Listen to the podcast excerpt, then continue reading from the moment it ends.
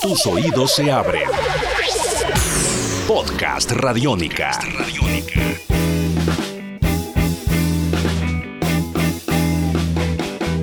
Sean bienvenidos una vez más a Podcast Radiónica. Mi nombre es Diego Londoño, arroba el fan fatal, y a través de este espacio seguiremos revisando la historia del rock en Medellín a partir de las canciones, de los discos, también de las anécdotas y los personajes. Y en esta oportunidad indagaremos sobre el blues viviendo entre las montañas de Medellín. Así que sean bienvenidos, esto es Podcast Radiónica. Podcast Radiónica. Mi nombre es Santiago Monsalve, eh, soy músico, llevo ya varios, varios años explorando todo esto que, que llamamos blues aquí en la ciudad de Medellín, haciendo lo que mejor me gusta hacer, que es llevar este sentir, este sentir eh, histórico, este sentir del cuerpo, de la vida, a través de las cuerdas y a través del encuentro con los amigos. Esto es un proceso que lleva ya un varios tiempo haciendo blues, haciendo cosas por la ciudad. En este caso, pues eh, la invitación es también para seguir pues como toda la, la sintonía de lo que pasa con, con, este género y con este sentir en la ciudad de Medellín. Radiónica. Muy bien, él es Santiago Monsalve, él es un músico de la ciudad de Medellín que quizá a través de su trayectoria ha enfocado su vida y su sentir a través del blues y precisamente hablemos de eso Santiago. Vos, en pocas palabras, ¿cómo podrías describir el blues? Su sonido, su estética y su esencia. ¿Cómo le explicamos a la gente que nos escucha a través de este podcast Radiónica qué es el blues? Bien, el blues. Pues para definir el blues, su sonido, su estética, eh, yo creo que habría que hablar también de su importancia histórica, de, de cómo impacta este, esta expresión cultural eh, en medio de todo ese nicho histórico que se ha labrado por la humanidad durante tantos años, ver su nacimiento, su surgimiento a partir de la esclavitud, yo creo que es gran, gran eh, explicación para albergar eh, todas las emociones y sensaciones que luego dan eh, esa transformación a, lo que se llama blues. El blues tiene un sonido melancólico, es un sonido que llama desde la melancolía, desde, desde ese azul, desde lo que significa blues, tristeza, ¿cierto? Como mirar por qué los negros en ese tiempo de esclavitud, a través de esa expresión, lograban mantenerse en pie, mantenerse con, esa fuerza y con esas ganas de, continuar su lucha y de reivindicar eh, sus derechos como seres humanos.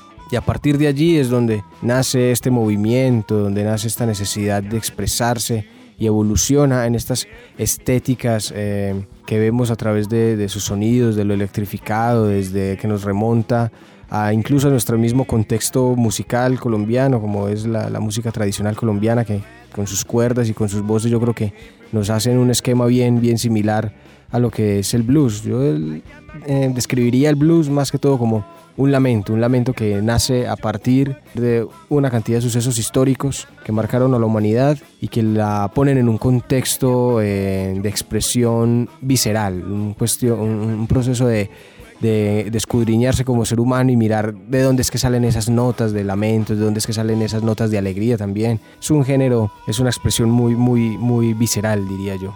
Muy bien, la ciudad de Medellín se ha caracterizado por tener muchos sonidos ruidosos y fuertes, el punk, el metal, el rock, el hardcore, pero precisamente esas eh, tendencias se derivan del jazz y del blues, que quizás son esa raíz inicial de la música. Pero contemos entonces precisamente desde esa experiencia tuya, cómo pudo haber aterrizado el blues a las montañas de Antioquia, a la ciudad de Medellín. Pues hermano, hablar del blues en Medellín yo creo que sería también eh, una reivindicación a, grandes bandas y a grandes personajes que por allá en los 90 estuvieron impulsando, estuvieron tratando de, de mostrar este género que para Medellín era algo realmente extraño. Era, pues, se conocía la cultura del rock and roll, primero que el blues, y estos, estos seres como los Yetis, como qué sé yo, como eh, incluso estos locos de Por culpa de blues, pues hicieron una gran labor en ese entonces como de generar esa inquietez por ahondar en, en las raíces del rock and roll y hace ya un tiempo haciendo blues en Medellín y ahí se regó la bola y esto ya empezó con, con un festival en, en, el 2011 y empezaron a surgir, a surgir esos adeptos, esos músicos, la gente que está, le estaba siguiendo la pista al blues en Medellín, un público joven, un público también adulto, un público que se estaba inquietando por, por saber qué estaba pasando con el blues en Medellín y hasta ahora pues se ha logrado un impulso muy grande no solo a nivel de Medellín sino a nivel nacional con el blues especialmente en Bogotá En Bogotá ya lleva el blues eh, ya más de 20 años, dándole que comer a, toda esta escena del, del, blues, a todos estos músicos, a todos esos impulsores que finalmente iniciaron con el rock and roll. Muy bien, ahí revisamos algunas agrupaciones y un panorama general de cómo llegó el blues a Medellín y las agrupaciones importantes en esa historia. Pero desde la consolidación de ese blues en la ciudad de Medellín, ¿qué le ha aportado a Bogotá, a Colombia y al mundo? ¿Cuál, cuál ha sido el aporte que le ha hecho el blues de Medellín a, ese sonido que, que, se expande a través de, de Colombia, pero también del mundo? Yo pensaría que Medellín, Medellín se vuelve un epicentro más, un epicentro más para el blues de, de, Colombia, perdón. Eh, Medellín eh, empieza una exploración con el blues hace más o menos unos cinco años, una exploración rigurosa eh, que, que, empecé a través de las redes sociales, a través de amigos, de amigos y de amigos. Eso se volvió una red donde, bueno, quiénes están haciendo blues aquí, cómo, nos, cómo, cómo estamos mostrando ese contenido, en qué lugares nos estamos presentando, qué gente hay haciendo blues, las emisoras también eh, se han mantenido pues como mostrando estos contenidos y todo eso, entonces también empalmando como todo esto con medios. Y yo creo que el, impacto a nivel nacional, a nivel de Bogotá y a nivel de, de, de toda esta creación del blues se ha habido más que todo en el encuentro, ¿cierto? Que nos empezamos a identificar en un género, nos empezamos a identificar en un colectivo de músicos eh, que nos gusta el género, que nos gusta el blues, que nos gusta como el rock and roll.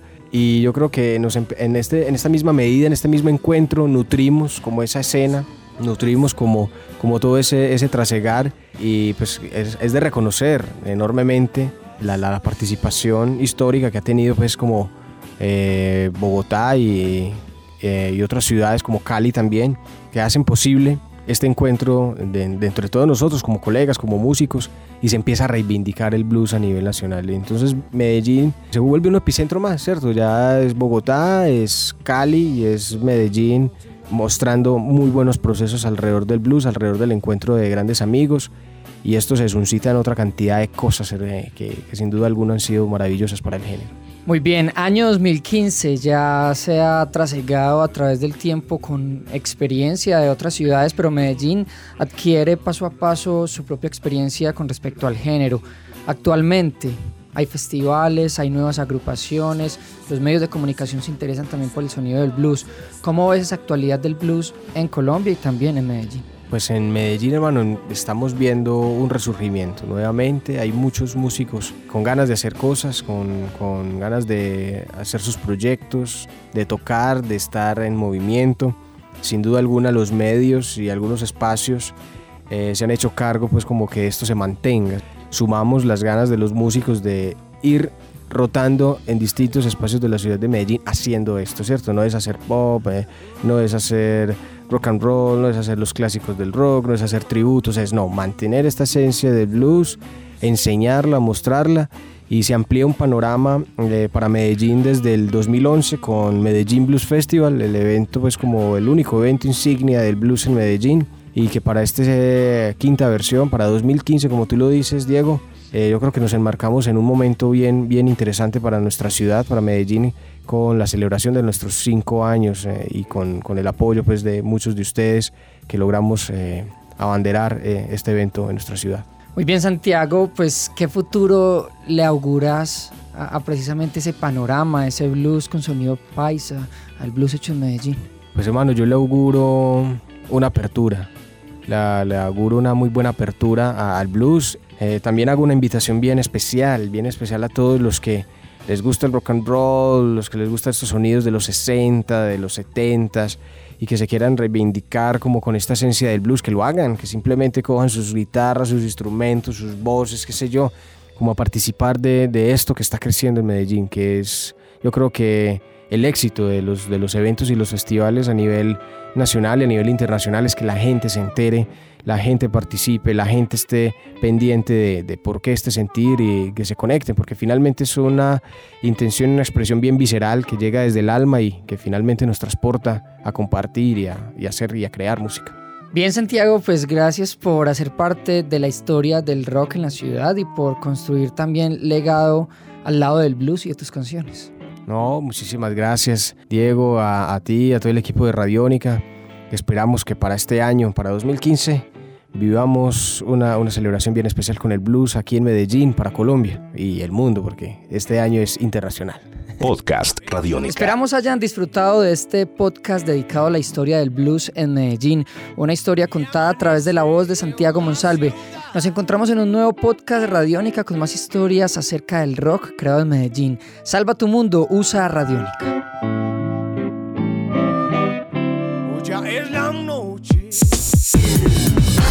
Esto es Podcast Radiónica.